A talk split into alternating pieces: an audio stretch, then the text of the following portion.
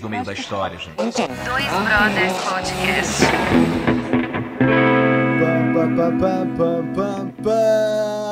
É, senhoras e senhores, está começando mais um Dois Brothers Podcast. Eu sou o Kurt, falando diretamente do mundo da lua, onde tudo pode acontecer. E hoje nós temos o nosso querido diretor artístico Augusto Gigli. Uma salva de palmas, senhores. Para vocês também, muito obrigado, é um prazer enorme, Kurt. Grande Kurt. Quanto tempo, hein, meu querido? Porra, meu Vamos brother, aqui, ó. Tava, olha, olha, eu já fiz live, eu tenho feito muitas lives, mas podcast é o meu primeiro hoje, estou inaugurando. Oh, espero que a sua Prazer, primeira vez seja muito boa, Augusto. Primeira vez a gente nunca esquece, né? e aí, Augusto, como é que anda a vida, mano?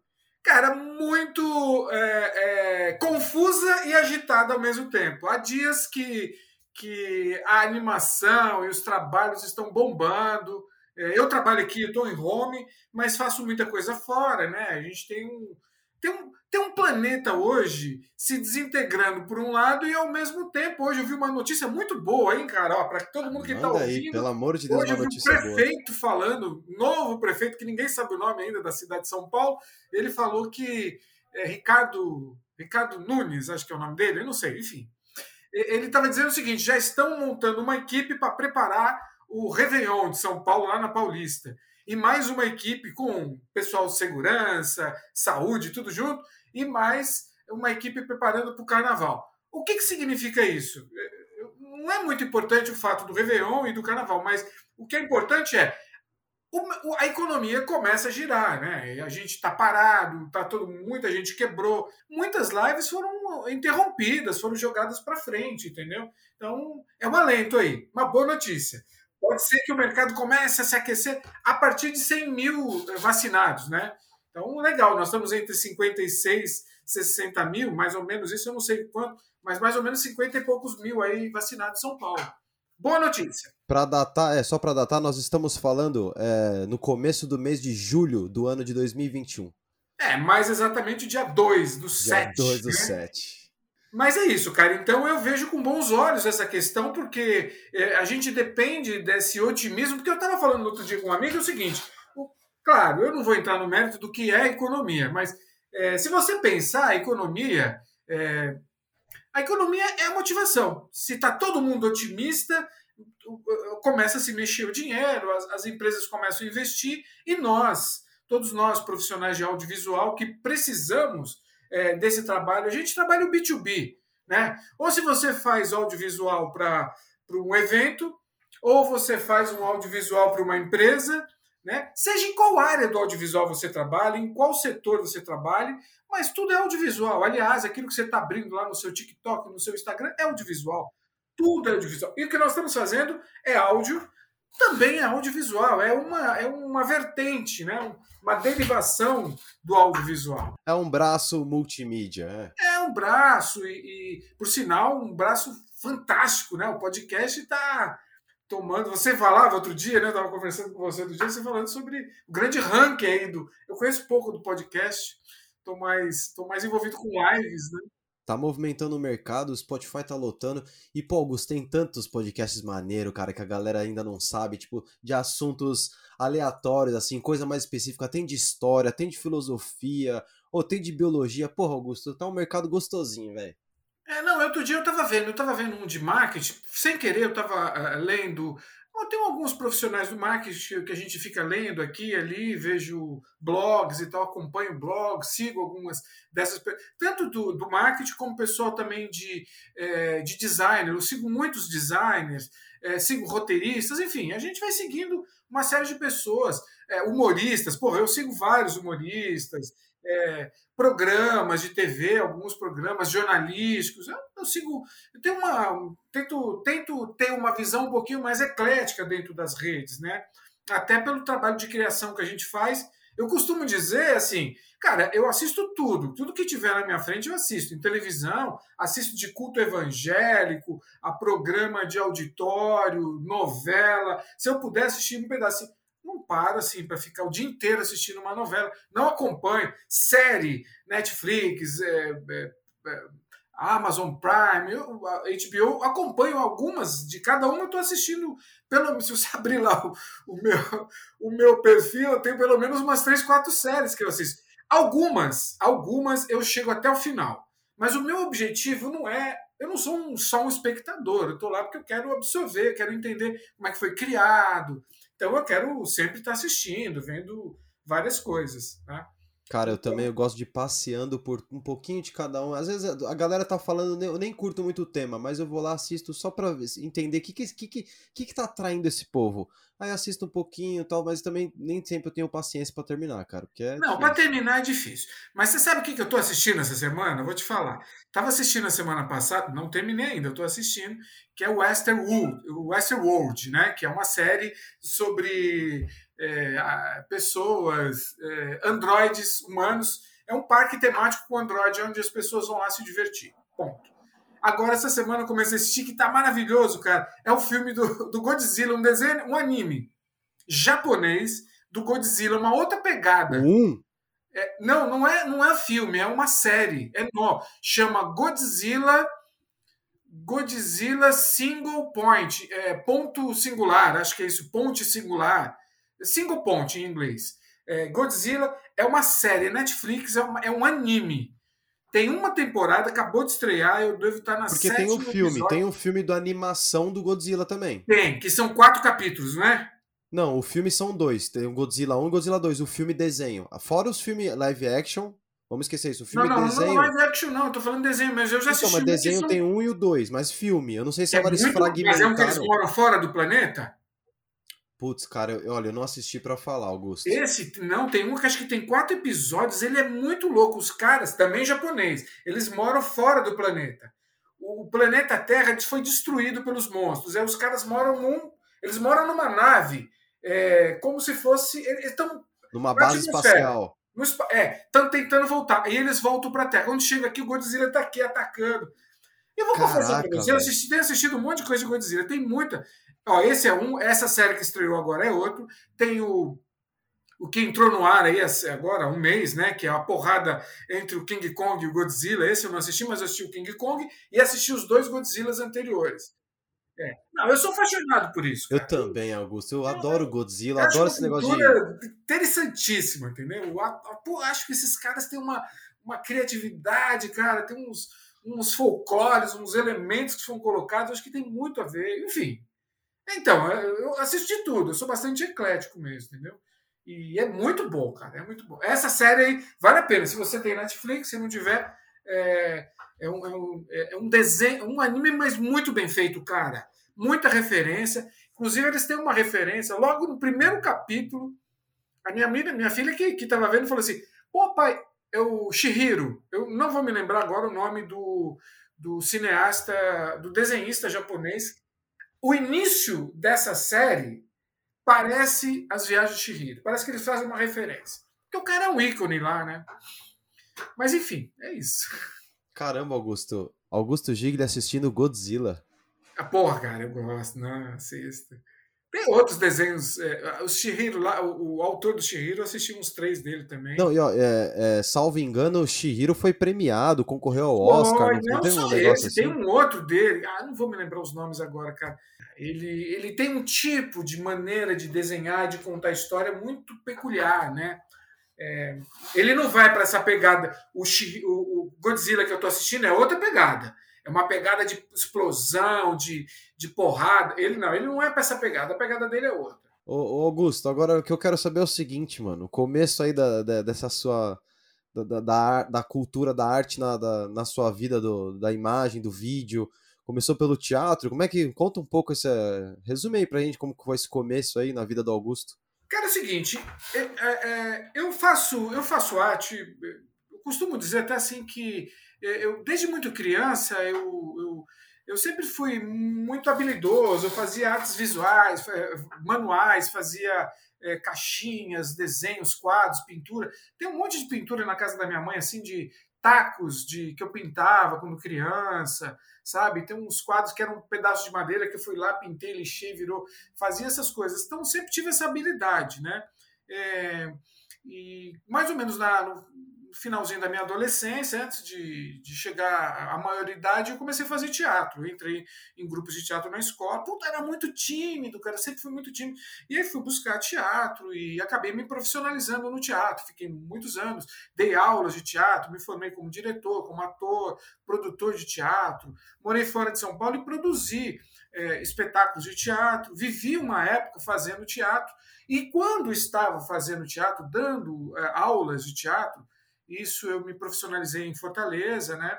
É, já fazia aqui em São Paulo, fui para Fortaleza, eu morei em Fortaleza há alguns anos. Você nasceu em Fortaleza ou não? Não, não, eu sou paulistano, a minha mulher é cearense e a minha filha nasceu lá, né?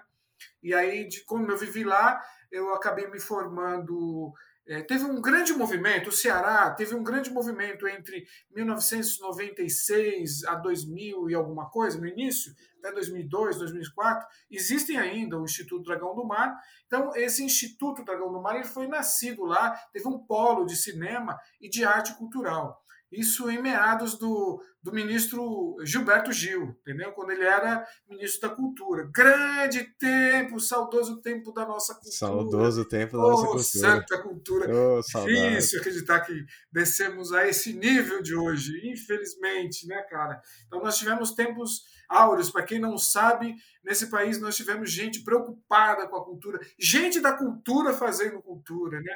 Um outro tipo de governo é, um governo que valorizava essas questões. Enfim, espero que voltemos ainda, né? Mas enfim.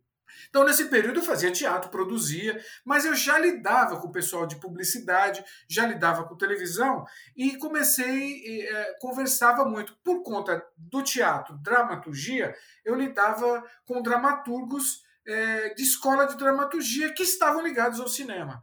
Então, de alguma maneira, eu sempre tive ligado ao audiovisual, mas fazendo teatro. Então, em 2002, aproximadamente, aí eu fui fazer curso de cinema. Aí sim eu comecei a me dedicar um pouco mais para o audiovisual. Cinema mesmo eu não fiz muito. Eu fiz acho que dois filmes, é, curtas, metragens, mas. E aí eu comecei a voltar. Eu fazia. Como eu era ator de teatro. O curso de cinema, é, você, fez na, é, você fez já com que idade, assim? Você lembra? Ah, foi em 2000 e foi em 2002, na verdade. Eu me formei em, cine... em curso de audiovisual, porque a partir daquele ano, né? É, é... então, é exatamente no ministério do, do Gilberto Gil, foi nesse período.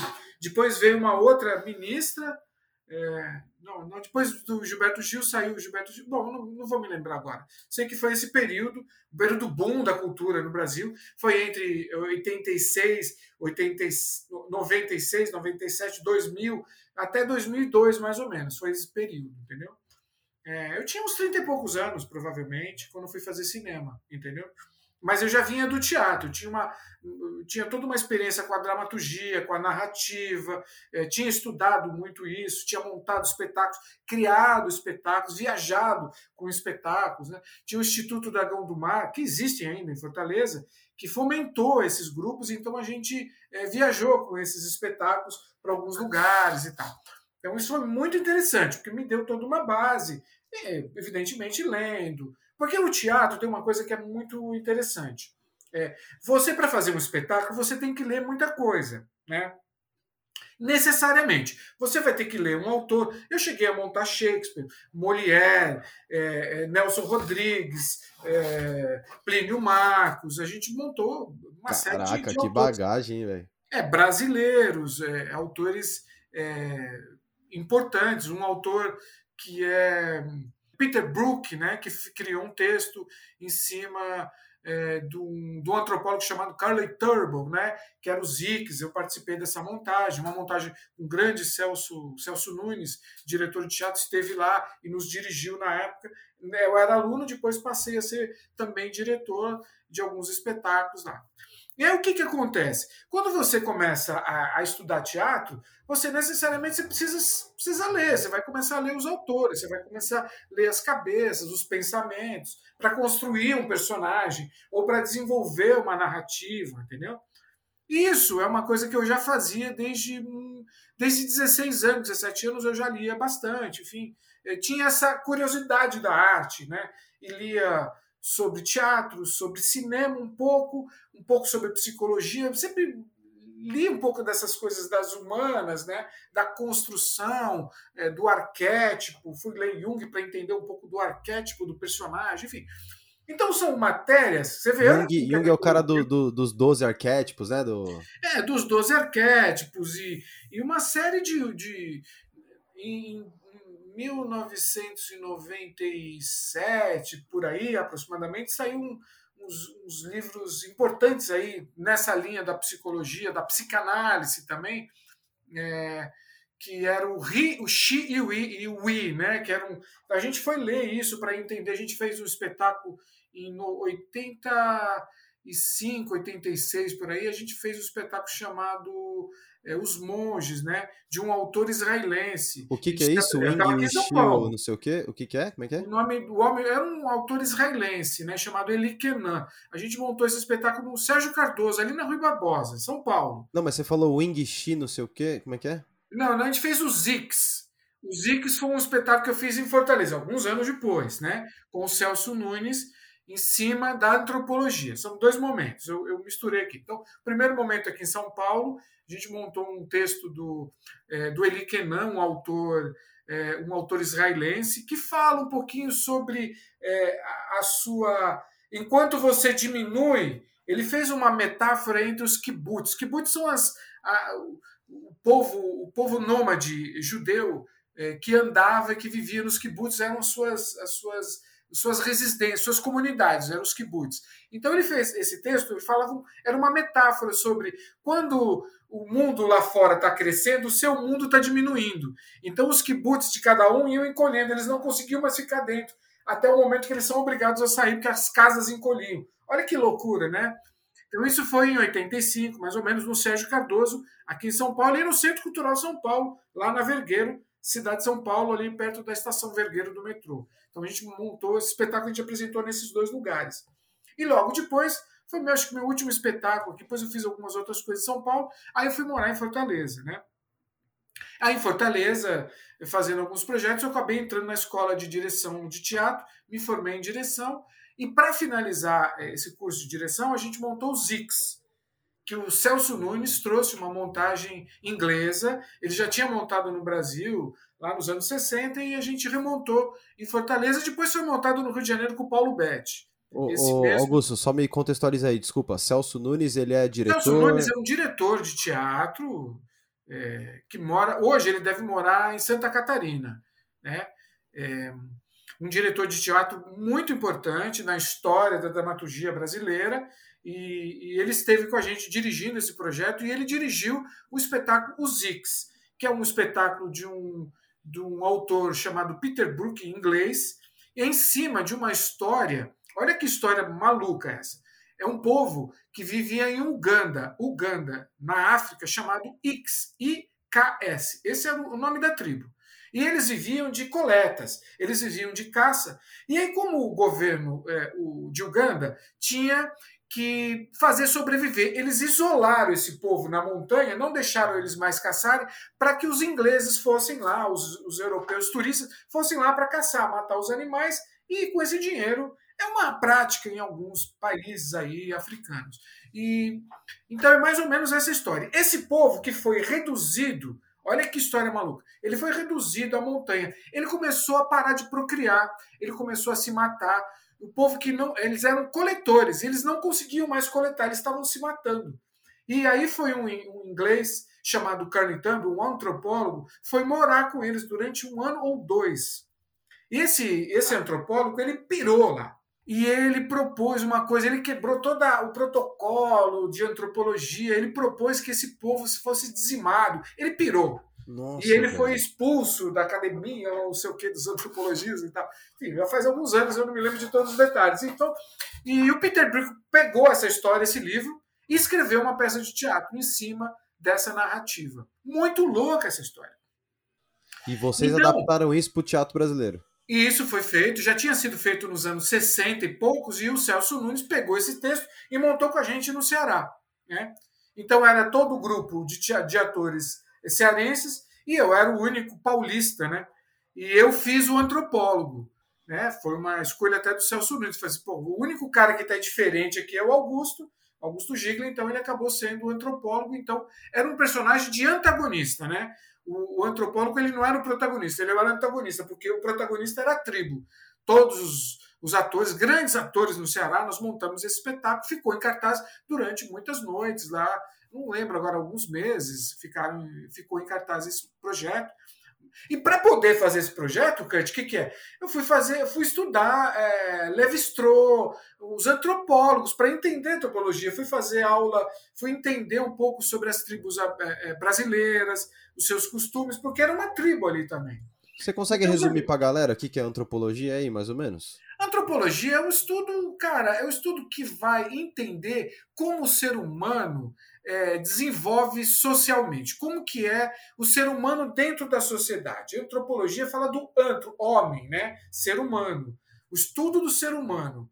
Como que ele se relaciona? Como que esse ser se relaciona com os outros? Como que ele não é socialmente, mas assim, como ele até socialmente, mas existe um outro estudo da sociologia que vai estudar o seu comportamento na sociedade. Antropologia não. Vai estudar é, o, o, relacionamento do homem com o seu povo. Então, se a gente está falando dos Zics lá, como esse povo que vivia de uma maneira, quando foi tirado para ele o credo, o Deus, a maneira como ele criar, que ele acreditava, o seu afazer, o seu ofício, porque eles eram coletores, eles foram, eles foram proibidos de fazer isso. O povo pira a antropologia vai lá para entender esse tipo de coisa, porque é, você tem o seu habitat. Quando é restringido, quando é restrito todas as relações suas, você você perde a sua relação humana. A antropologia vai estudar isso, essa sua relação humana com todo o seu entorno, entendeu? Então, são, então esse é um período de teatro. Eu fiz muitos outros projetos depois disso é, montei São Francisco de Assis, na cidade de Canindé, dirigi, criei junto com, com o autor desse projeto, que é o Simonetti. O, o que, que, é o São Francisco Simonetti. de Assis? É, uma, é um teatro? O São Francisco de Assis é o santo São Francisco de Assis. Ele nasceu em Assis, na Itália. Mas a segunda cidade de, é, de procissão para ele é em Canindé, no interior do Ceará. Então lá tem a cidade de Canindé, que é uma cidade devota de São Francisco. Então tem na Itália, em Assis, e em Canindé, no Brasil, Ceará, entendeu? E eu fiquei lá alguns anos. A gente montou um projeto. Esse projeto ficou. Eu fiquei três anos nesse projeto. É, durante três anos a gente montava, porque a, eu acho que dia 4 de outubro é o dia do aniversário de São Francisco. Então é nesse período que tem a festa lá e foi feito um espetáculo maravilhoso, cara, um espetáculo a céu aberto é, com cavalos, com artistas circenses, com fogo. Mano, era uma coisa maravilhosa. É um espetáculo. Eu dirigi o espetáculo junto com o projeto era do Simonetti. Era, não, era do Simonetti. O Simonetti ficou 13 anos, 14 anos. Eu fiquei 3. Aí depois eu parei. Né, já tinha dado a minha contribuição, foi um prazer trabalhar com o povo lá de Canindé. É uma cidade que, na época, tinha 70 mil habitantes, mas que na época da, da Romaria para São Francisco, ela vai para um milhão e meio de habitantes aproximadamente. Olha que, que loucura, né? Então, uma cidade é como se fosse a Aparecida aqui do, do São Paulo, mas com as suas é, características. É uma cidade maravilhosa. Tenho, tenho amigos lá em Canindé até hoje, converso com alguns ainda pela, pelas redes sociais. É, foi um projeto maravilhoso. E fiz outros projetos no Ceará, isso tudo no Ceará. Eu morei lá 16 anos. E depois eu fui fazer um projeto. Fizemos com um grupo lá, uma cidade chamada Maracanaú, montei dois espetáculos é, do Shakespeare, montei na rua, é, teatro de rua.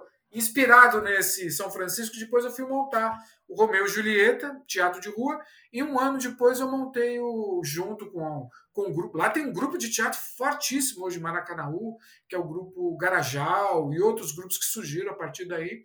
É, montamos montamos Romeu e Julieta e Sonhos de uma Noite de Verão. Dois projetos que eu mergulho muito em ter trabalhado. Um pessoal talento, talentosíssimo, entendeu? De lá que continua, eles continuam trabalhando. Virou um. Tem um núcleo teatral lá, o pessoal muito forte, assim.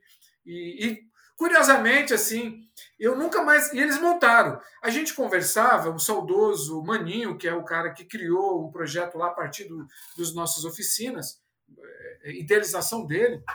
A gente conversava muito sobre um projeto, misturar Romeu e Julieta com a cultura popular nordestina, que é a cultura do boi. E ele criou esse espetáculo, esse espetáculo existe até hoje, né? É o boi, meio uma mistura de Romeu e Julieta. Aí, alguns anos depois, olha só que coisa, eu estava em Fortaleza e eles estavam em Fortaleza. Eles são do interior do Ceará, mas eles estavam em Fortaleza e falaram: Gigli, nós vamos apresentar o espetáculo. Você não quer assistir? Cara, claro que eu quero. Aí eu fui assistir. Foi na Unifor, na Universidade de Fortaleza. Fui assistir esse espetáculo. Aí eu conheci, é, no ano passado, acho que o Maninho, que é o idealizador desse projeto, nos deixou. Ele faleceu, acho que há dois anos, mais ou menos. Mas eu conversei muito com ele é, durante esse tempo. Tem até um áudio, ele me mandou um áudio, uma coisa emocionante, falando sobre a criação deles e tal. Cara, então eu fui muito feliz fazendo teatro. É, eu sou, continuo sendo é, um. Então esse período ele encerra um pouquinho. Depois eu fiz algumas outras montagens em Fortaleza, vim para São Paulo, fiz uma montagem dentro de igrejas. Eu vim para São Paulo em 2004, voltei para São Paulo e eu voltei para morar em São Paulo. Aí veio minha esposa, minha filha, e hoje, hoje eu sou paulistano da gota. Então, no finalzinho, é, em 2004 eu saí de Fortaleza e vim para São Paulo. Em 2002 eu fiz curso de cinema lá. A partir daí, eu comecei também a mexer um pouco da dramaturgia dentro é, das, do, do, do audiovisual. E aí vai vem, vai vem. Eu acabei migrando para um setor muito específico. Olha só, nós estamos falando do teatro que vem aqui para o audiovisual. E aí eu comecei a fazer é, é, vídeo corporativo. Né? Comecei a trabalhar isso em Fortaleza, voltei para Fortaleza, fui fazer uma campanha, e aí comecei a fazer um projeto aqui, fiz a BASF aqui, e alguns aí fui trabalhar na Polishop, fui roteirista da Polishop, trabalhei na Rede TV, trabalhei na Band, trabalhei em algumas TVs, né? Então você vê, eu saio do teatro em 2004, acho que é o auge, é o pico, assim. 2002 é o pico do meu, do meu trabalho de teatro. A partir daí, eu comecei a dar, dei muitas aulas, de, fizemos oficinas pra, de teatro para professores, para atores. Então, fiquei um preparador de atores, né? Aí, aí eu parei, parei de fazer espetáculos e comecei a montar é, pequenos espetáculos dentro das oficinas. Augusto, você sempre gostou de escrever? Sempre gostei de escrever, mas nessa época eu fiz, escrevi algumas peças de teatro que não são boas, graças a Deus elas não existem mais. eu não tenho testemunho, né? não tinha internet naquela época, então não tenho esse testemunho. Os textos que tinham foram jogados fora, não eram bons. Mas aí eu acabei é, é, migrando para o audio, audiovisual que eu já tinha feito o curso, mas eu não fui, não enveredei pelo mundo do, é, do cinema criativo e sim por corporativo, que é uma coisa muito interessante, cara. Numa dessas empresas que eu trabalhei, o, CEO dela disse uma frase uma vez que é uma coisa que acho que resume mais ou menos o que eu entendo hoje como as artes cênicas, ou a narrativa, a dramaturgia, e o que eu faço hoje, que não, não é arte, mas é, é é, é, vídeo corporativo, é audiovisual corporativo. Né? Ele dizia o seguinte: ah, vocês, aí era, quando ele falava vocês, eram nós que éramos criadores, eu era roteirista, é, o pessoal de marketing e o pessoal de, de edição, que também é criação, né, cara? Eu considero assim a criação dentro do audiovisual é, três partes: o roteiro, a edição e a, a fotografia, né? São, são três etapas da criação. A criação não é só o roteiro, ali nasce, mas tem que estar ligado com a edição e tem que estar ligado com a captação, que é a direção, né? A captação, que é o olhar da, da fotografia, junto com a criação do diretor. Então, essas três áreas, direção ou fotografia, barra edição e barra roteiro, é a criação. Né? A, a outra parte não é hierárquico. Não estou não tô dizendo que é hierárquico. A outra parte, nós temos uma parte técnica, que aí entram as câmeras, a luz, que são extremamente importantes. A fotografia, eu divido a fotografia em duas etapas. Ela tem uma parte que é criação, que aí tem a ver com a câmera, o que, que pega, o que, que significa aquilo, e tem uma outra parte, que é a parte técnica. Aí a câmera, tanto a câmera como a máquina fotográfica, ela tem duas partes, né, velho? ela tem o, o cara que mexe na técnica, um cara que. A transmissão que você está fazendo hoje tem uma parte artística, mas também tem uma parte técnica lá. Com certeza. Então sim. ela não anda sozinha. Não anda sozinha, entendeu? A criação não tem função nenhuma sem a câmera, ou sem o palco, sem os profissionais que tem no teatro. Então, é, é, tanto que o sindicato dos artistas ele tem um nome legal: é Sindicato de Artes, Artistas e Técnicos. Olha, o nome já designa a parte que é bem interessante. Você não faz arte eh, sem essa mistura, sem esse, esse aparato de pessoas. Então, esse CEO dessa produtora que eu trabalhei, ele falava assim: Cara, vocês são muito artistas, eu quero vender. E eu peguei essa frase, velho. Essa frase, para mim, é uma frase icônica, sabe, Kurt? Eu não quero muita arte, eu quero vender, ele dizia. Mas assim, ele não estava errado. Eu acho aí que eu acho que é um termômetro legal. Eu era muito artista, entendeu? E o artista, ele é aquele que viaja e, sabe, assim, às vezes eu vejo que o Brasil é um pouco isso, né? Nós somos, tirando grandes exceções, se você pegar Porta dos Fundos, Porta dos Fundos é uma exceção, né? Mas assim, o, art... o brasileiro, ele é o artista, mas não tem ninguém para fazer a porra, a porra da moldura, né, velho? Entendeu? E você sabe, você também é um artista, você é fotógrafo, você, você também trabalha com audiovisual. Cara, se você não conseguir vender isso, se você não passar para frente para o próximo, acabou. Você morre na gaveta seu projeto, entendeu? Então, eu entendi essa frase desse CEO, cara. É, ela, ela fala assim: você tem que fazer arte, cara, mas a arte é até a página 2. A página 3 ela tem que vender, porque ela já tem que fazer outra. Então, eu comecei a trabalhar com isso. Aí, a partir não em cima desse conceito, mas esse conceito me ajudou a trabalhar com, com institucional. O que, que é o institucional? O institucional, cara, pô, cara, pode criar, velho? Você vai criar. Sim. Ó, cara, fica à vontade, cria. Kurt, eu preciso de um vídeo assim assado, o cliente vira para você.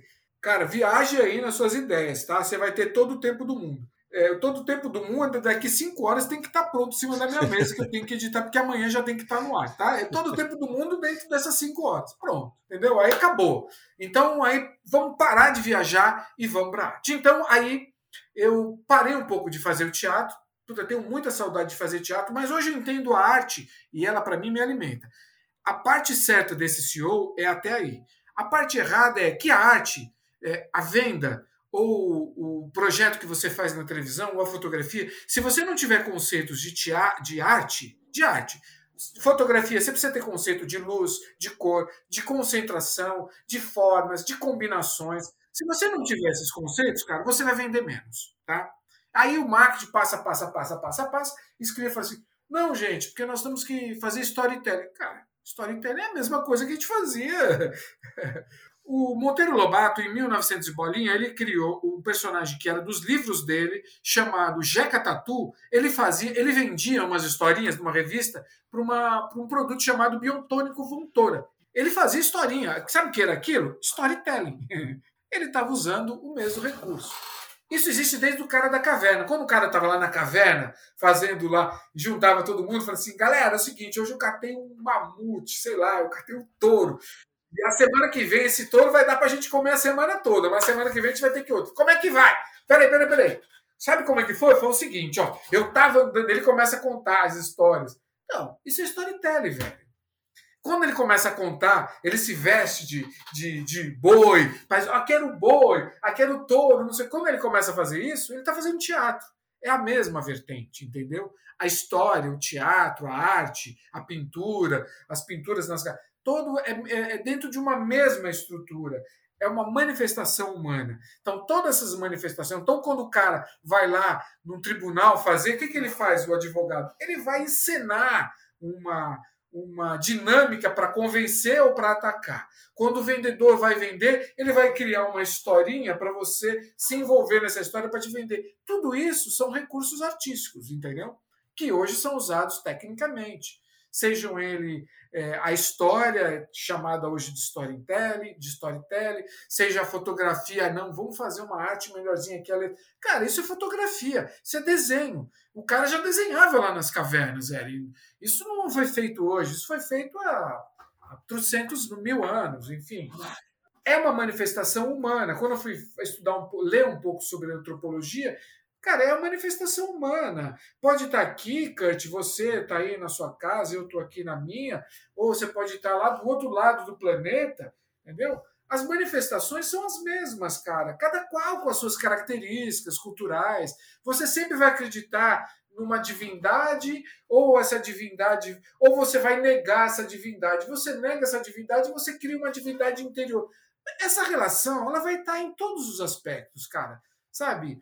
Ah, porque eu não gosto de religião, eu não gosto de história. Você pode gostar ou não gostar. Essas manifestações são manifestações culturais, entendeu? Religião, a dança, a arte, todas elas são manifestações culturais humanas. Se você. É, tudo bem, meu, passarinho também canta. Meu, o Ben toca aqui numa árvore aqui perto de casa, canta. Cara, mas a melodia que o Ben faz é a mesma. Ele só repete, entendeu? É, ele não tem um passarinho, é, um passarinho compositor, entendeu? Criativo. Vamos fazer né? um bem TV diferente, tá? ritmo de funk. Não vai ter isso, entendeu, velho? Não vai ter, não vai ter um BTV assim. Agora, você tem um maluco que tá lá no. Ah, esses moleques não fazem porra nenhuma, eles ficam no TikTok. Vai ver o TikTok, velho. Tudo bem que tem um monte de porcaria, tem um monte de gente fazendo vídeo qualquer dia, mas tem uns malucos lá dentro, que é um moleque que fez um negócio assim, cara, esse cara nunca estudou audiovisual, mas ele teve uma sacada aqui, entendeu? Então é o seguinte, se você tem conhecimento, você vai avançar um pouco mais, entendeu? Se você não tem conhecimento, você fica batendo a cabeça. Então, pô, ah, não quero mais tomar vacina. Cara, mano, a Terra é, é, é, não é redondo, velho. Pô, tem gente que estudou o planeta, tem gente que subiu ali no planeta e viu que é redondo. Entendeu? A gente não precisa discutir as coisas mais básicas. A gente vai ficar passando. Pô, nós estamos no ano 2021, velho. Nós vamos começar a discutir. É... Pô, você não leu a porra do Galileu, velho? Caralho, a gente vai ter que repetir tudo isso de novo? Então a gente fica batendo a cabeça nessas coisas no, no mundo de hoje, entendeu?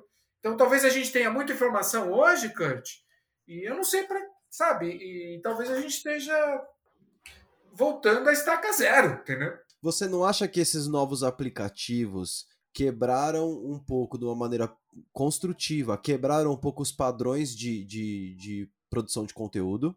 Porque assim, o TikTok chegou com uma coisa bem mais rápida, que até, até para essa nova geração, uma coisa rápida e resumida. Porque ninguém, Augusto, ninguém tem mais paciência de ir lá no YouTube, dependendo da proposta, é claro, assistir um vídeo de 10 minutos. A galera avança, a galera assistindo mais rápido. Agora o WhatsApp tem a função para você ouvir o áudio do seu camarada, da, da sua parceira, do seu parceiro, é, com, 2x.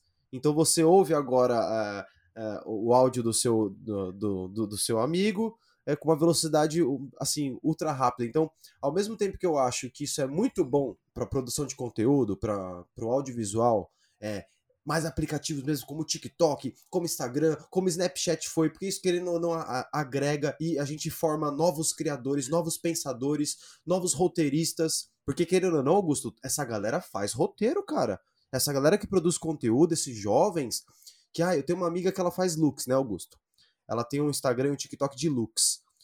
E, cara, ela faz roteiro para gravar. Ela escreve, ela pontua, ela faz tópicos, ela usa até TP, Augusto. Então, assim, mas ao mesmo tempo, você também não acha ruim porque acaba gerando é, é, acesso a conteúdos vagos que tem pela internet, como Terra plana, esse tipo de coisa, e acaba criando é, grupos teóricos de, de refutar teorias é, já, sei lá, concretizadas na academia. Não sei, velho. Você não acha que tem um lado positivo, que agrega, e o negativo é que trazer, igual você falou, muita informação, nem eu sempre. Acho... Ô, Kurt, eu acho que tem um, puta lado positivo. Isso que eu acho. Eu, eu tô no TikTok, eu fiquei viciado. Outro dia eu parei e falei assim, cara, eu vou assistir só 20 minutinhos só para ganhar meus 3 reais aqui. Meu, eu fiquei meia hora no negócio, falei, velho, não, não posso ficar muito tempo. Então eu bebo lá de vez em quando, bebo um pouquinho, porque o TikTok vicia. O bicho é bom, cara. É bom. Você fica envolvido. Isso é bom para criação. Claro que tem um monte de gente fazendo qualquer coisa. Tá bom. Mas é a vida. O planeta é assim. Não é o TikTok que é assim. É a vida assim. Tem um monte de gente fazendo qualquer coisa em todos os lugares. É, eu sou da criação. Eu preciso beber onde eu tenho gente criando. No TikTok tem cada coisa muito boa, cara. Tem gente fazendo coisa divertidíssima. sabe? Que tem conceitos. Não importa se você sabe ou não sabe os recursos do audiovisual, que todo mundo já, já tem escola para isso, entendeu? Se você não sabe, maravilha. Agora, tem gente que tem isso também, tem uns moleques aí que tem isso na veia. O cara nunca fez aula de. Mas ele sacou uma maneira de comunicar. Então, a matéria que eu gosto de dizer que eu trabalho é o seguinte: eu não trabalho com audiovisual, eu trabalho com comunicação. Essa é a matéria, entendeu? A matéria, a mãe de todas, é a comunicação. A comunicação é que manda em tudo. Você está se comunicando? Então pronto, você vai avançar. Se você vê que você não está avançando, é que você não está se comunicando. Como é que se comunica? Não sei, velho. Tem várias maneiras. A cachorrinha aqui que tem, a minha filha tem uma cachorrinha que chama Florzinha. Cara, ela começou a latir, chorar a noite toda. Acordei três, quatro vezes de madrugada. Ela estava se comunicando. Sabe o que ela estava dizendo para mim? Que estava com frio, velho. Eu tive que sair, agasalhar ela para ela dormir. Ela estava se comunicando. Ela conseguiu? Conseguiu rápido? Não, demorou um pouquinho. Como é que ela conseguiu? Chorando e me perturbando a madrugada toda. Eu tive que levantar para ir lá. Então, essa é a questão. Você se comunicou? Quem não chora não mama, né? Pronto, velho. Não chora, não dorme. Você se comunicou? O moleque tá, tá. Tem gente lá. Eu vejo assim o pessoal, o pessoal no, no, no TikTok falando assim: Não, mas vocês estão olhando, mano, só tem três pessoas. Ô, gente, curte aqui. Não, não é assim que você ganha, cara. Você tem que ter conteúdo. Eu tô aprendendo com o pessoal do TikTok. Eu não tenho essa rapidez, essa agilidade, essa sacada do TikTok mas à medida que eu posso, eu trago alguma ideia do TikTok para tentar trazer dentro do, do conteúdo do corporativo, entendeu? Você abre agora propagandas novas da Prime, Amazon Prime, é, propaganda da Vivo, todas essas ó, empresas agora, é, essa semana, eu estava vendo comerciais que estão na TV aberta. Porque a TV aberta, a pandemia fez isso, né? Inventaram, reinventaram a televisão, né? A televisão estava meio caída, né? A televisão, você estava quase pegando a televisão e jogando no canto ali. Mas a televisão, você pode ter televisão ou não, mas a televisão ela voltou com força total. Tem programação na televisão. A Globo está investindo em programação. A Record, o SBT, está todo mundo investindo, porque está todo mundo em casa. Em casa você tem o streaming, mas o streaming é pago. A televisão é mas é eu também acho que eles estão perdidos com essa distribuição de, de, de conteúdo. Augusto, você não acha que a TV está um pouco. Ah, também... eu acho que está todo mundo atirando para muitos lados.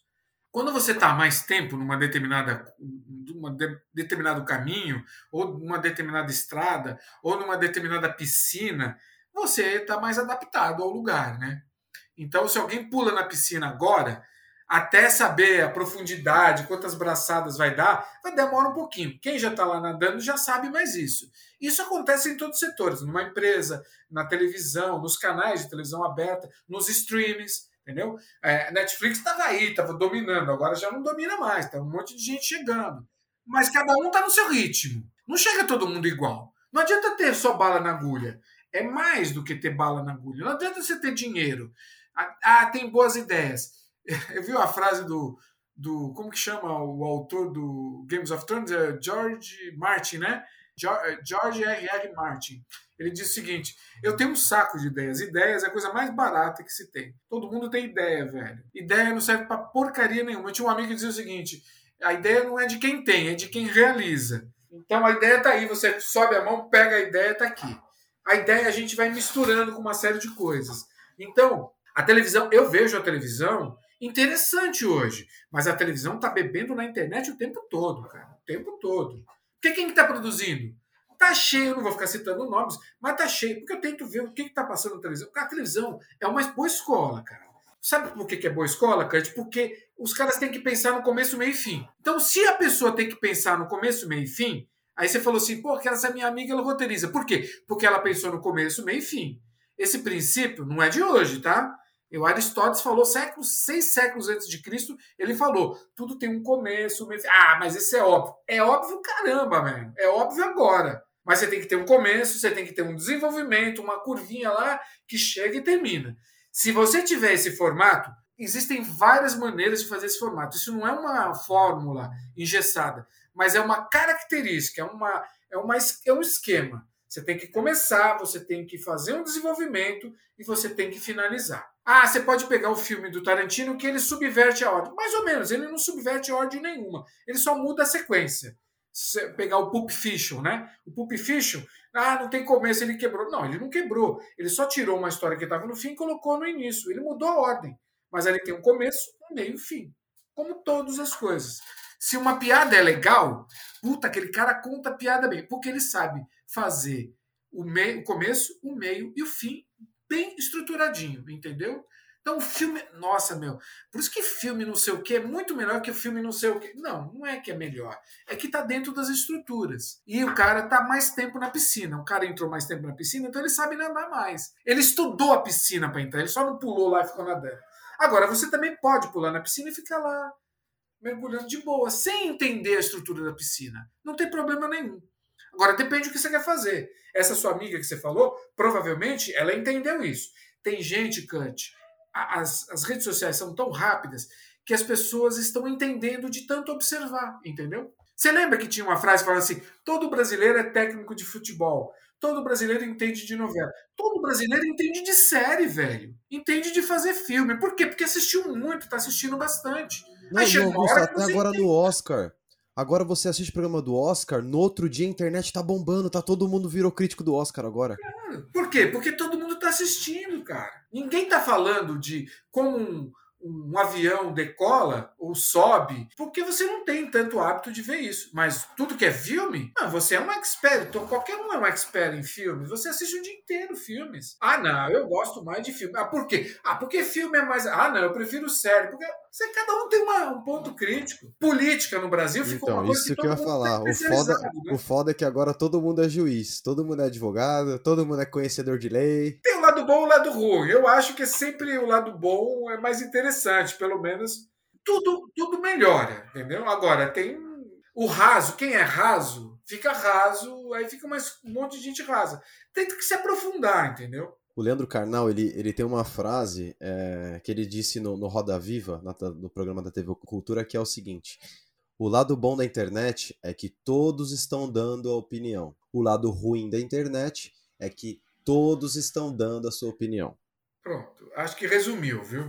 É, cara, você vai ter que conviver. Porque eu conto uma história para minha mãe, hoje mesmo eu repeti essa história assim. É, tem um, uma história bíblica que diz que Deus gerou para Abraão e falou assim: Abraão, sai. Abraão é considerado o pai do povo judeu, pai do povo cristão, pai do povo islã, né, islâmico. Enfim, é um, é um personagem da história barra é, mitologia cristã, é, religiosa, é, islâmica e, e judaica. É um personagem. Tá? É, inclusive tem uma novela passando agora que estava falando, acho que estava passando uma parte da vida dele, né? Então Deus virou para Abraão e falou assim: Abraão, sai da sua terra, pega a sua mulher, sai da tua parentela e vai construir a sua família lá na terra que era Canaã, que eu te designarei. Vai, velho, vai na fé. E eu vou te dizer, vai por mim. Aí Abraão pegou todas as coisas, pegou os camelinhos dele, não sei o que, e saiu. Então Deus falou isso para ele. O que, que Deus estava criando? Deus estava criando o seguinte: cada um na sua, cada um na sua família. Então, dentro dessa lógica de Deus, é, significa o quê? Qual é a possibilidade de você ver aquele seu, seu primo de terceiro grau durante a sua vida? Uma vez. Qual é essa vez? No dia que a sua tia-avó, casado com seu tio-avô de terceiro grau, morrer. Nesse enterro você vai ver esse seu primo. Qual a a capacidade de você conviver com ele? Muito pequena. E aí você vai chegar nesse enterro que você encontrou a família toda, que a sua mãe fala assim: olha, esse aqui é o primo tal, esse aqui. Aí você conhece um monte de gente que você nunca viu. São gente do seu sangue, mas você nunca viu. Ouviu uma vez ou duas. Aí você pensa lá com seus botões, pô, o cara é mó penteiro, Pô, esse cara é mó isso, mó aquilo, aquela mina é mó isso, mó aquilo, pô, aquele cara é legal, eu tive afinidade. Ponto. Acabou. Passou desse dia, você vai encontrar com eles quando? Nunca mais. Nunca mais. Só depois de 50 anos, ou nunca mais. Aí o diabo criou o grupo do WhatsApp. Deus.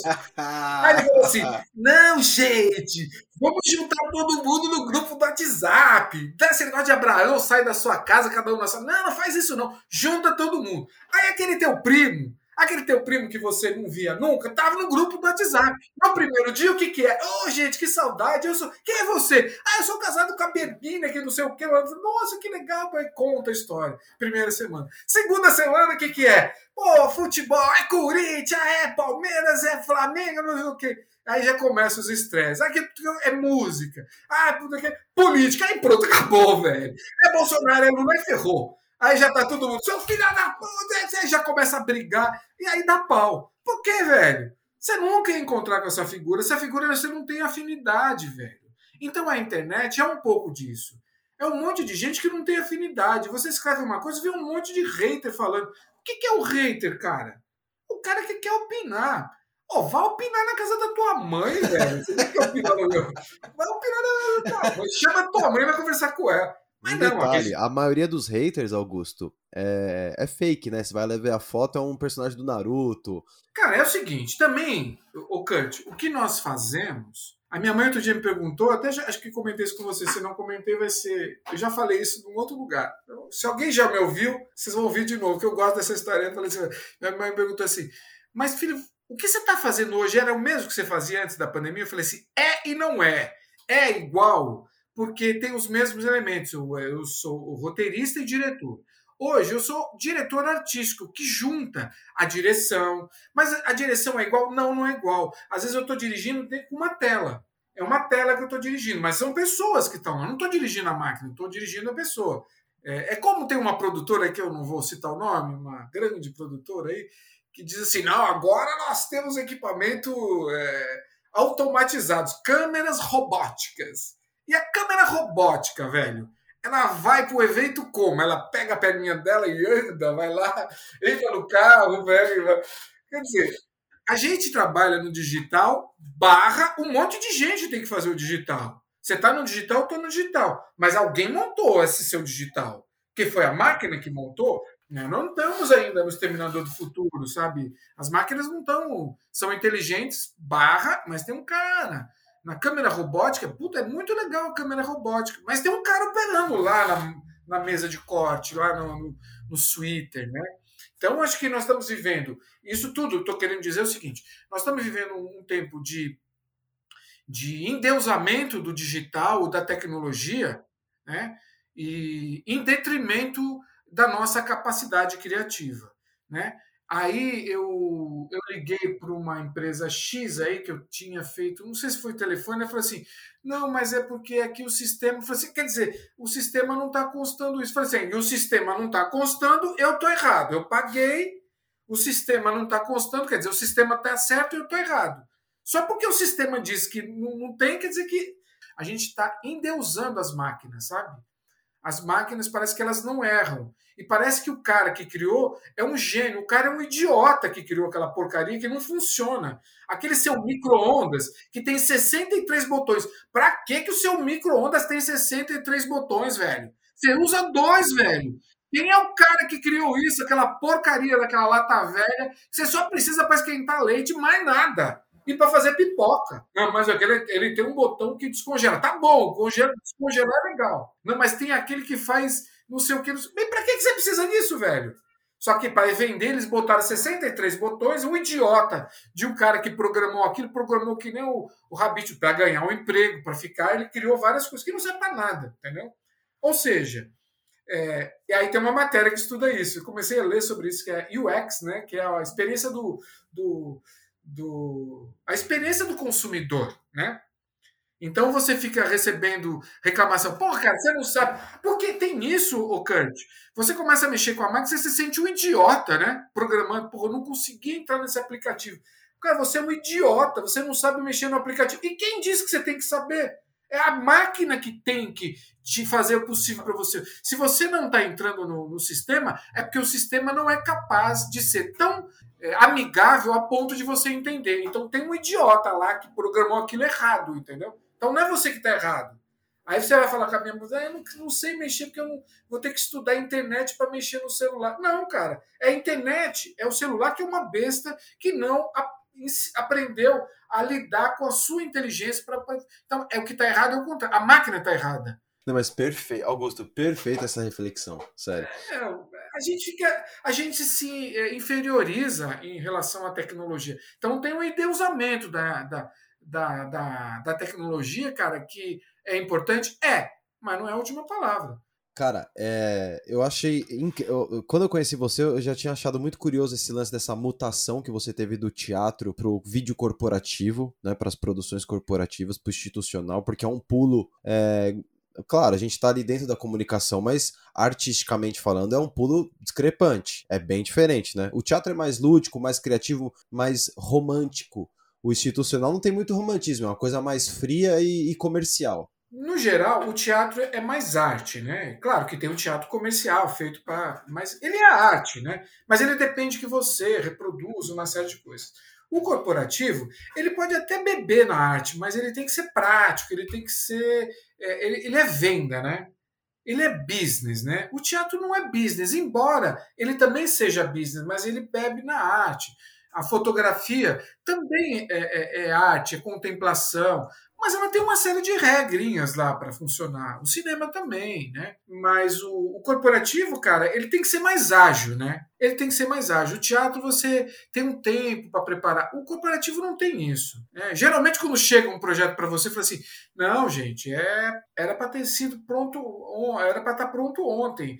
É, inclusive, o cara furou, nós temos que fazer para amanhã. Pode ser? É para amanhã, cara, sabe? Ou é para ontem mesmo, né?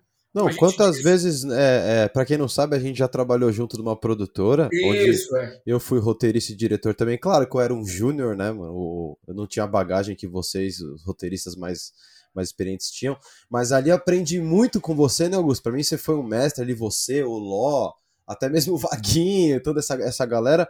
É, Mas, ô Augusto, ali eu aprendi, velho, com o vídeo corporativo, que era uma produtora focada nisso, eu aprendi a correria, velho. Isso que você tá falando, eu senti na pele ali, velho. Claro que, igual eu falei, eu não tenho a bagagem que vocês têm, mas eu tive o prazer de trabalhar junto com você. Então, a gente era do setor criativo, então, mano, as nossas brainstorm era, e a empresa também botava muito no nosso cu. Era uma coisa tipo, o corporativo, velho, ele tem um prazo. Porque ele tem que vender, né? Ele tem que bater a meta dele. E geralmente, né, Kurt? Qual, qual que era o cliente da gente? O pessoal do marketing, né? Ou o pessoal do RH. Geralmente é esse, esses dois departamentos que contratam, né? RH ou no máximo financeiro, mas é RH ou marketing. Então, todo departamento que tem meta, né, para bater. Aí chega lá no criativo a gente, que é do criativo, porque mesmo nessa produtora, né? Essa produtora que a gente trabalhava, a gente trabalhava no criativo, mas junto com a gente tinha o pessoal da produção, que é quem executa, né? E aí você tem um outro pessoal junto, os técnicos, né? Que é quem monta toda a, a, a estrutura. Aí você tem a da logística, né? Para pegar e trazer, para levar, né? Que tem a ver com transporte, né? Então você vê quantos profissionais, quantos setores, né? São todos profissionais de uma produtora, mas são setores diferentes que para trabalhar junto. E é isso que você falou. É tudo para ontem, que tem que ser pá, pá, pá, pá, pá. Eu acho legal isso. É, tem a parte ruim e a parte boa, tá? A parte ruim é que você tem pouco tempo para criar coisas, mas aí você aprende também a ter decisões mais assertivas, né? Não, e Augusto, eram projetos milionários que a gente não podia ter muito, muita margem para erro. Você lembra que era uma pressão com os valores, tipo, ó, é o seguinte, mano, é o Bradesco, é o Santander, é o Magazine Luiza. Eram, fala aí, Augusto, a gente, nós tínhamos os clientes, a gente atendia uns clientes foda lá. E, e- e isso, é, isso é, é- era bastante sério, né? Porque você tinha, você tinha às vezes um tempo muito curto para produzir, mas quando chegava lá tinha que ser executado. E assim, é, quando você pegava, se não aceitava, aí a responsabilidade é toda sua, né, né, Kurt? Não tem mais essa. A partir do momento que você aceitou fazer o projeto, não importa se, se alguém morreu, se você está vivo, é assim, você vai, vai morrer, morre amanhã. Primeiro entrega o trabalho, depois você morre. Não é que você pode morrer qualquer um. Eu quero entrar nesse negócio de live agora, porque é o seguinte, Augusto. É, a internet, ela foi criada lá meados, final de, set... final de 60, comecinho de 70. Em 95, a Microsoft já tinha editado a versão popular do Internet Explorer. Em, em 2004 chegou o Facebook, Augusto. 2005 o YouTube. Aí só que aqui no Brasil chegou em 2007. Aí veio 2010 Instagram. O TikTok, ele foi, ele, ele chegou em 2014, mas 2019 foi o boom. Aí, mano, eu fui atrás um pouco dessa, desse lance de live. Augusto, o Brasil é top do ranking mundial de lives, cara. Augusto, o futuro são as lives, cara? É uma boa pergunta, hein? É uma boa pergunta. A gente, a gente tem conversado muito sobre isso. É, não só conversado, a gente tem trabalhado sobre isso. Olha, existe um filme chamado Metrópolis, que é do Fritz Lang, um filme alemão. Ele é praticamente. Ele foi feito mudo, não tinha, não tinha áudio ainda naquela época. É um filme de ficção. É considerado o pai da ficção científica, o Fritz Lang. Ele viveu na Alemanha. Para você ver, o, o Hitler chamou, gostou tanto do filme dele.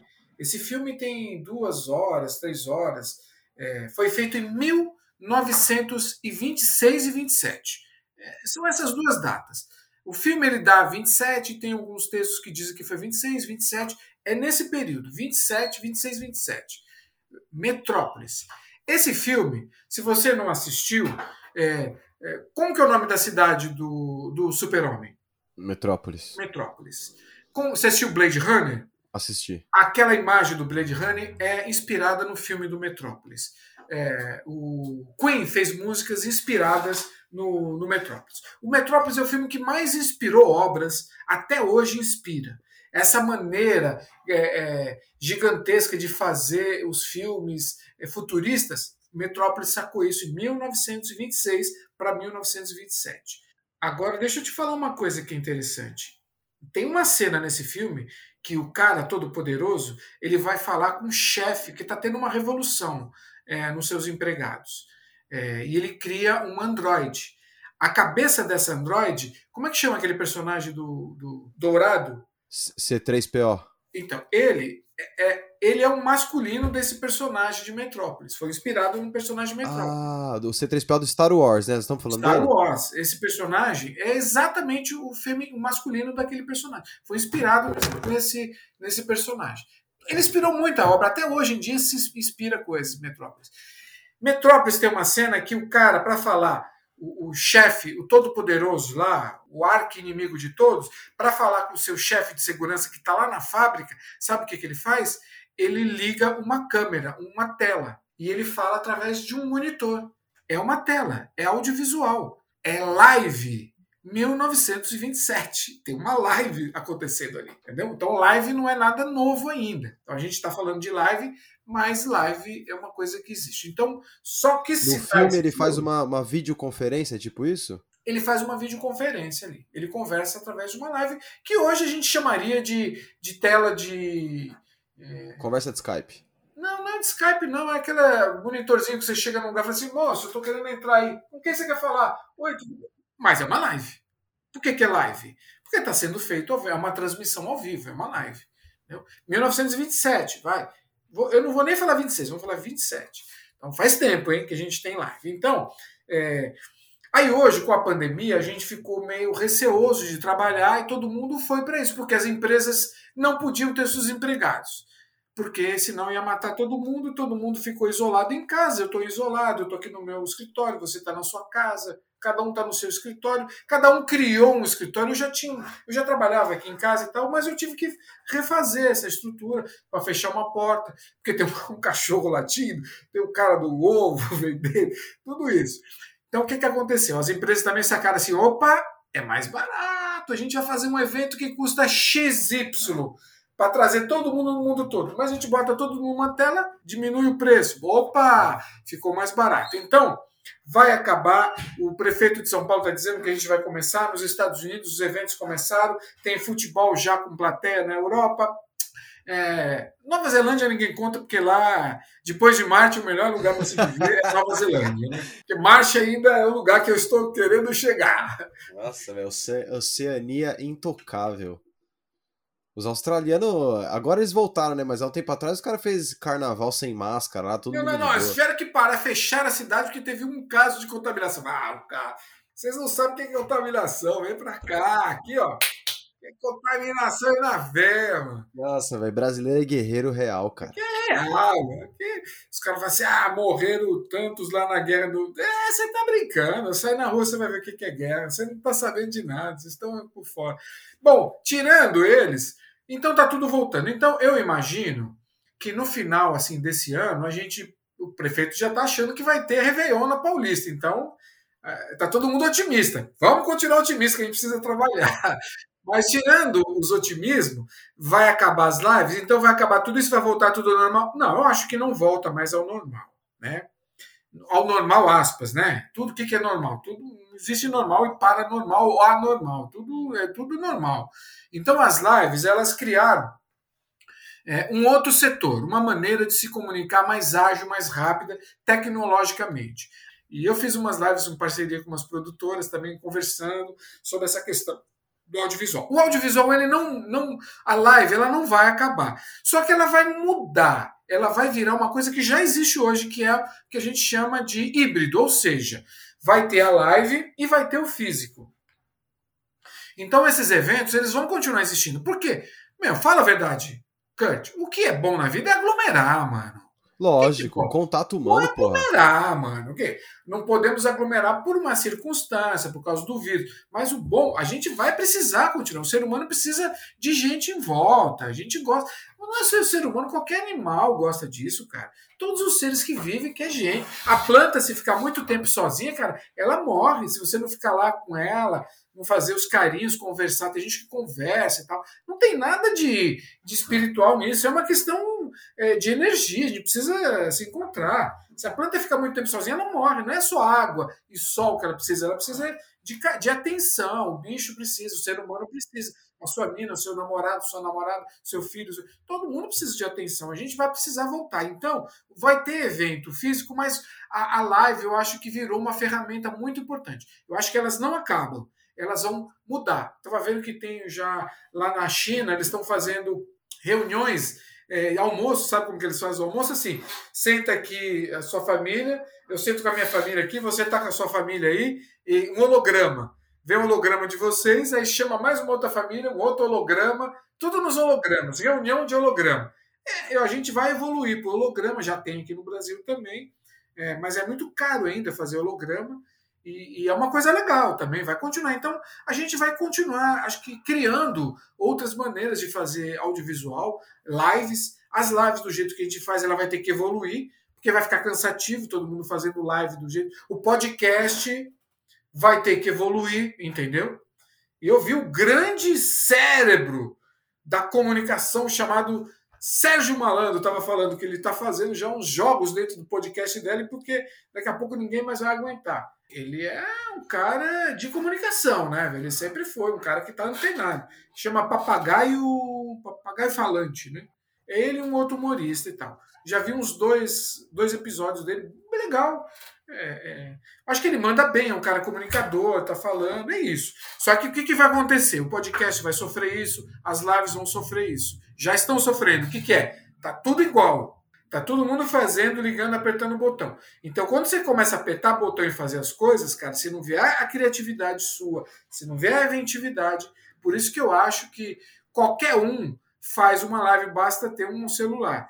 Mas as empresas vão precisar dar o upgrade, entendeu? Todo mundo vai precisar para vender, porque todos os produtos são iguais. O, o, o Kurt, tudo é igual.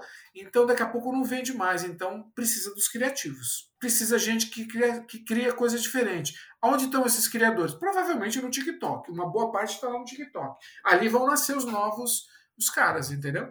TikTok, a, o Kao, a Kawaii, né? A Huawei, né?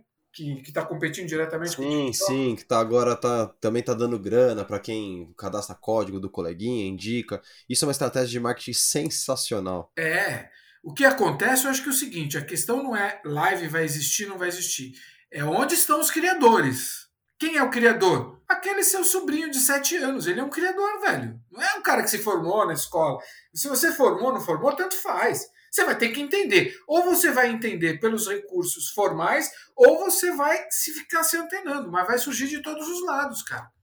Não importa muito se você tem escola formal ou não. É importante? É, mas não é determinante. É importante você estudar cada vez mais. Você tem que entender as coisas, velho. Ou você vai ficar, ou você vai aprender sozinho, ou você vai aprender vendo os outros, ou lendo os outros, ou assistindo os outros, ou ouvindo os outros. Mas aproveite para absorver tudo. Mas aquele moleque que já nasceu digital, que tem, a sua filha tem quantos anos hoje, Kurt? Três. Ela vai roubar o seu trabalho.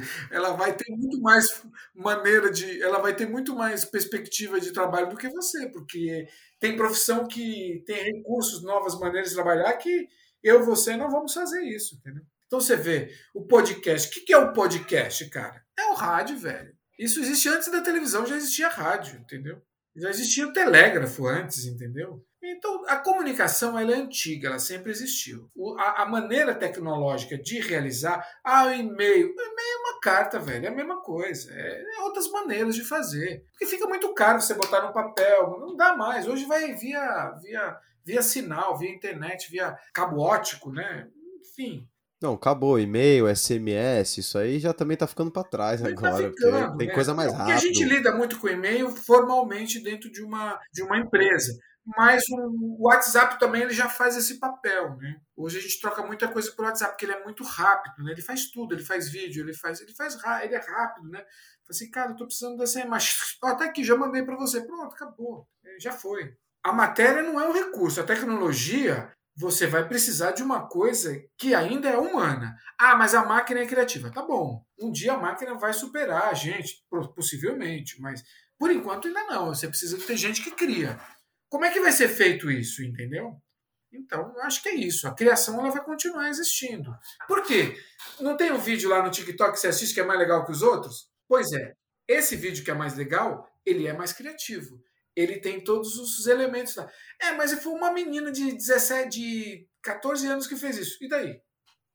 Ela sabe fazer, entendeu? Ela aprendeu a fazer. Por algum motivo ela captou isso sabe fazer.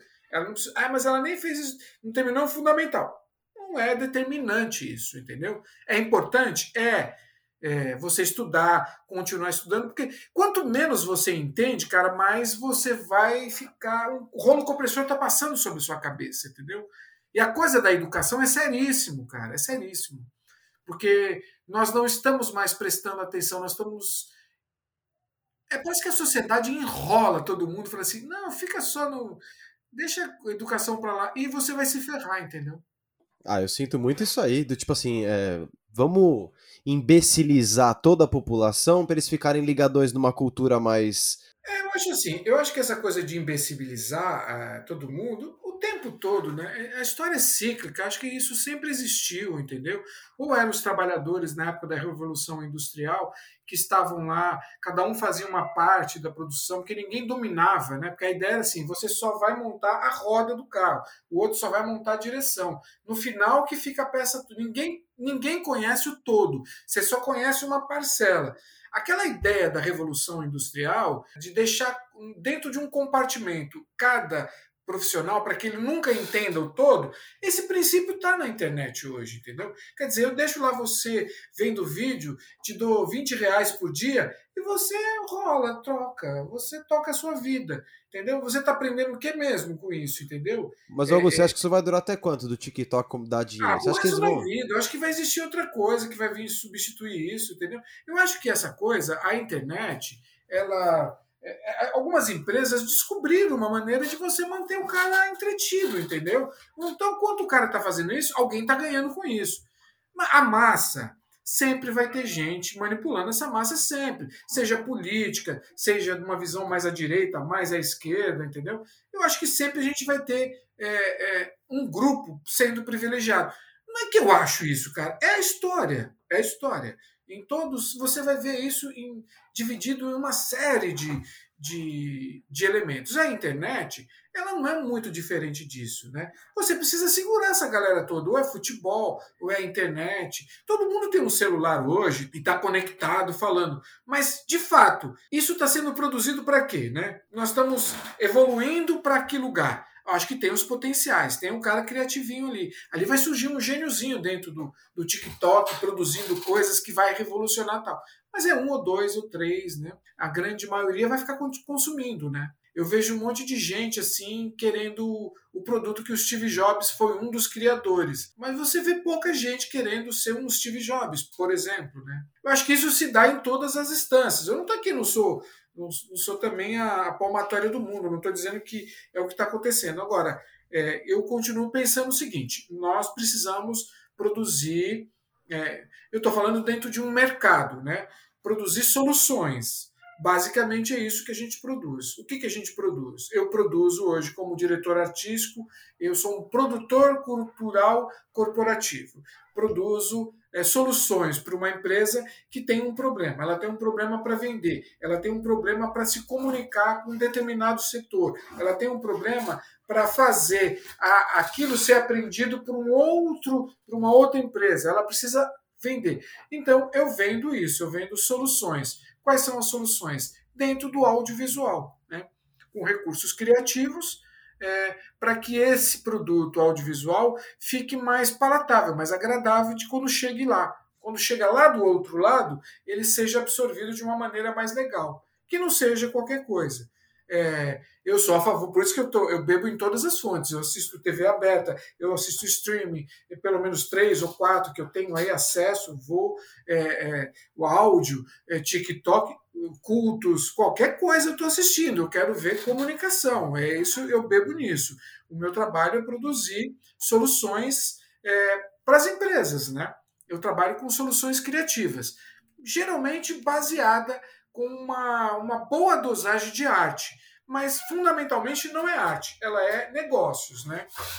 É. Arte eu fazia quando eu fazia teatro, ali era arte pura, sem negócios. Hoje é business, né? Hoje é produção corporativa. A live ela é um produto, tem arte, tem uns elementos que eu vou pensar em arte, que vai trabalhar sonoridade, vai trabalhar a, a, o cenário, vai trabalhar figurino, vai trabalhar o texto. Isso tudo é bebido em conceitos de arte mas no fundo, no fundo, é um produto comercial. Ele tem lá para vender, ele tem uma data também, né? Ah, vai ficar no ar três meses. Acabou três meses, ele já é outro produto. Vai ficar no ar uma semana. As redes sociais, elas diminuíram esse tempo, né, Kurt? Porque um post seu, é, no outro dia ele acabou. Ele não tem mais função, né? Não, ele é engolido também por um monte de milhares de outros posts. É, então você tem, cada dia você tem que pensar numa coisa que seja Aí você vai botar uma melancia no pescoço. Tá legal. No primeiro dia, a melancia no pescoço é da hora. Mas no segundo dia, fala assim: melancia no pescoço de novo? Você vai colocar o quê? Um trator na cabeça? Ô, oh, trator na cabeça! Mas aí, sabe? Aí você tem que. Aí você vai sempre pelo espalhafatoso. Por isso que eu tô te falando, aí vai ter uma hora que vai te faltar conhecimento formal, vai faltar para você ter um pouco mais de escolaridade, vai ter, vai faltar o momento de você precisar ler um pouquinho. Ah, mas não precisa ler. Tá bom. Só o TikTok não vai te dar cultura suficiente, porque é uma cultura é, é, descartável. Você vai ter que absorver. Se você. Você toca também, não toca? Toco. Tem um projeto, tem uma banda de. uma bandinha aí. Você acorda e tocou? Não, você tem que treinar. Você não tem que treinar? Tem que treinar. Às vezes até é chato, mas tem que treinar. E você não tem que aprender umas coisinhas diferentes para você tocar todo, um pouquinho Todo melhor? dia, velho. Não só com. Olha, velho. Edição, quando eu tô editando um vídeo, Augusto, juro para você, todo vídeo que eu vou editar, todos, desde o mais simples ao mais complexo, eu tenho que dar um pulo no YouTube pra aprender alguma coisinha ali, porque eu não sei. Todos, Augusto. E o YouTube, por exemplo, falou assim, o TikTok no YouTube, mas é que são caminhos diferentes. Eles estão em setores, eu acho que um não derruba o outro. Eu acho que o Orkut, ele caiu, ele acabou porque ele ficou obsoleto. Entendeu? Só por isso. Porque o Facebook ele deu o pulo do gato que o Orkut não deu. É, o Snapchat no Brasil parece que não pegou, mas parece que nos Estados Unidos ele é forte, né, o Snapchat. Mas o que o Snapchat fez, o Instagram foi lá, correu e copiou. Então acho que são coisas diferentes. Um não é melhor ou pior que o outro. A questão dele continuar vivo ou não não depende da ideia dele, mas depende da absorção. O que, que o público gostou mais? Essa live que a gente está fazendo, pode ser que o público odeie, pode ser que o público goste, pode ser que o público nem saiba que existe. Você está entendendo? Então tem uma série de fatores. Tem muito conteúdo. Você abre o dia inteiro, tem conteúdo. Entendeu? A questão não é conteúdo, a questão é o que vai ser absorvido. E para ser absorvido, você vai ter que ter um conhecimento um pouco a mais. E só no YouTube talvez você não aprenda. Você vai ter que ler alguma coisa, você vai ter que buscar alguma coisa que esteja. Porque tudo que está na internet está aqui, ó. Que são aquelas primeiras letrinhas do Google. Todo mundo tem acesso a isso aqui. Só que tem uma hora que você vai ter que aprofundar um pouquinho mais. Não é todo mundo que tem acesso, só algumas pessoas. Aí vai ter um lugar um pouco mais embaixo que só ou pequeno grupo vai. Sabe por que esse pequeno grupo vai nesse lugar um pouco mais difícil? Não é que eles são escolhidos, que eles são mais inteligentes. Não. é que eles se propõem, eles se propuseram a fazer isso. Essa é a diferença, cara. Hoje, isso eu acho que nós estamos. Eu acho que eu vivo no momento que eu queria viver. Eu acho que você tem acesso a tudo. Mas ter acesso a tudo não significa dizer que você está acessando tudo. É uma diferença gigantesca você ter acesso. Quantos cursos? Não me responda, é uma pergunta sem resposta. Assim, quantos cursos você fez no último ano, aproveitando Tá, entendeu? Você está aproveitando esse recurso? Quanto, qual coisa que você não conhecia que hoje você conhece? Esses são os diferenciais. Porque aquele menininho encantador, aquela menininha encantadora, aquele cachorro encantador, ele é encantador até o segundo vídeo. Depois, no terceiro vídeo, você não aguenta mais. Então, só colocar melancia no pescoço não vai ajudar muito. Não adianta você chegar lá no TikTok e colocar lá a palavra live. Ei, gente, eu tô aqui. Tá bom. A gente fica olhando para sua cara, entendeu? Augusto, a última pergunta que eu tenho para te fazer é: existem três poderes na nossa nação: o legislativo, o executivo e o judiciário. A mídia barra comunicação é o quarto poder? É o quarto poder, claro, quarto poder. Não é, não só é o quarto poder, como a cada dia que passa se torna um poder tão forte quanto os outros três, né? É, em alguns momentos, para a gente, para o povo, para a grande maioria da população, é, às vezes passa a ser o primeiro poder, que é o único poder que você tem acesso. Só que esse, é, esse quarto poder, eu com a ascensão desse, desse poder das redes sociais, ele vira um quarto poder dividido, né? Que aí entra fake news, né? A fake news também é um poder, né? É um poder. É, a fake news é, é, o vírus, é o vírus da informação, a fake news. É, e às vezes ele tem mais poder do que do que a informação, né? Ele virou um quarto poder é, dividido, né? Eu acho que a, a, a comunicação hoje, que esse quarto poder, em, em, alguns aspectos ele passa a ser o primeiro poder, porque graças a, a, a, ao jornalismo, à informação, você descobriu coisas que ninguém ia falar para você. Ninguém. Entendeu? O foda, o foda da fake news é que ela não tem vacina, né, Augusto? Não tem. É o problema da vacina, é o problema da política. É, a fake news ela está em todas as áreas. E é o problema da sua família, né? da minha família. Com certeza. É um problema nosso. Nós vamos ter que lidar com isso. Né? Mas é isso. Eu acho que nós vamos ter que aprender. É uma coisa nova. Eu acho que eu vivo num momento muito legal do, do planeta, que a gente tem acesso muito mais rápido às coisas. Por outro lado, você tem que filtrar muitas coisas. Você encontra tudo em todos os lugares e você encontra uma porcaria em todos os lugares também que não serve para nada. E até a porcaria às vezes é importante você ter uma dosagem. Mas é isso, né, Kurt? Eu acho que o projeto, sim, para mim, hoje eu não considero mais um homem de. Eu não sou mais um homem de teatro, eu acho que eu gosto do teatro, mas eu acho que tem uma. Eu gosto dessa comunicação, dessas interfaces. Pô, eu acho uma coisa muito louca você ter várias telas. A live, ela descreve. É o que a gente chama, a gente chama de omnichannel, né? Ou seja, a, a live ela fala, você, pô, eu acho demais isso, você colocar um monte de. Eu tô conversando com você, você tá na sua casa, eu tô na minha. Isso meu, é sensacional, cara. Isso é, é sensacional. Então eu acho que é isso. Eu acho que a gente tem que usar esses recursos. É, aconteceu uma coisa. O, o, George Orwell, ele escreveu o livro mil, em 1948, ele escreveu 1980, ele mudou o nome, ficou 1984, e lá tinha um grande personagem que é o Big Brother. E aí um holandês sacou isso e fez o Big Brother.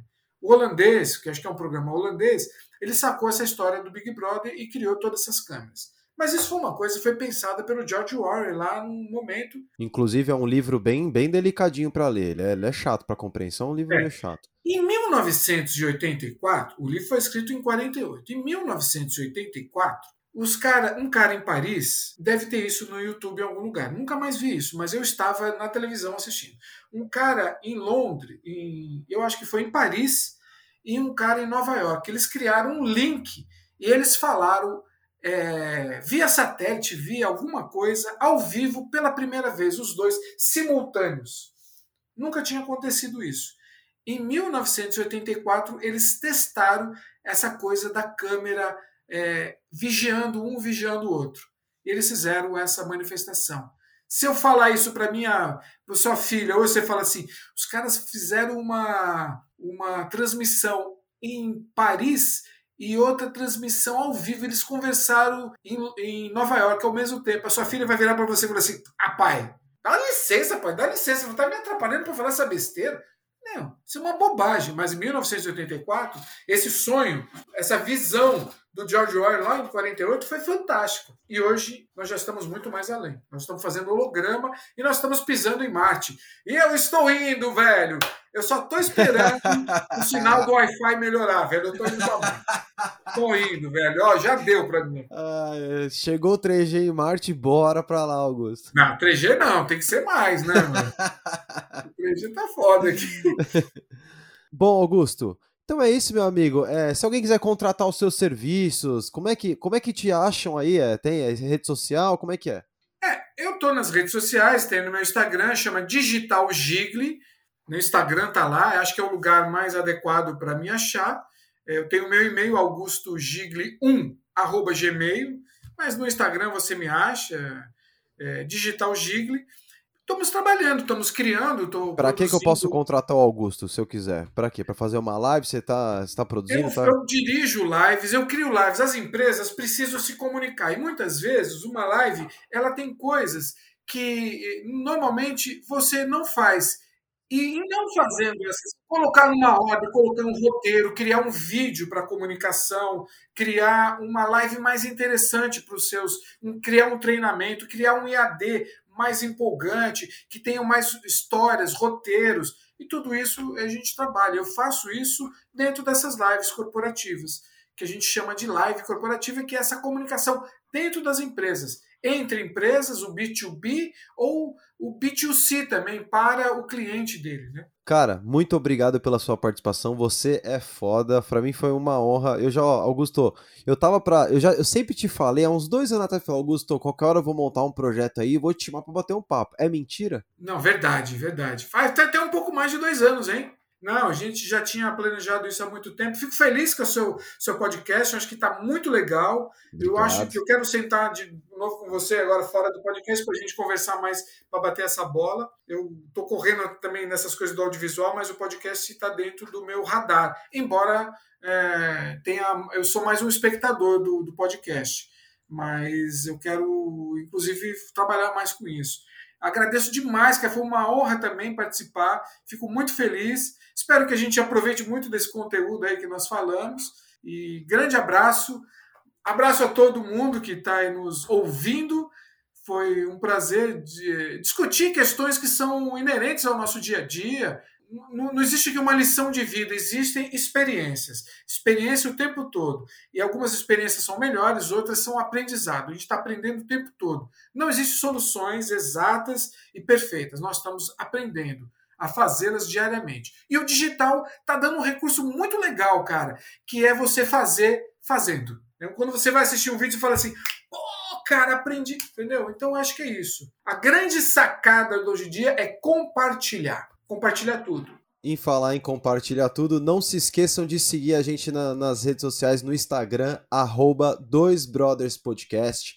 É, esse episódio vai estar disponível em todas as plataformas é, digitais, vai estar no Deezer, no Spotify, na, no YouTube, no SoundCloud. Então, assim, compartilha lá, dá uma força, é, ouça o Dois Brothers Podcast, comenta lá, manda um direct pra gente, interaja, certo, brothers? E é isso, certo, Augusto? Maravilha, velho. Obrigado pelo convite. Foi um prazer aqui ficar com você, trocando essas ideias. E vamos para frente. Grande abraço. Boa semana para você, para o Dois Brothers e para todos nós. Abração! Valeu, Augusto. Muito obrigado. Obrigado você que ouviu o nosso programa até o final. Tamo junto. Até o próximo. Valeu! Somos os filhos no meio da história, gente. Dois Brothers Podcast.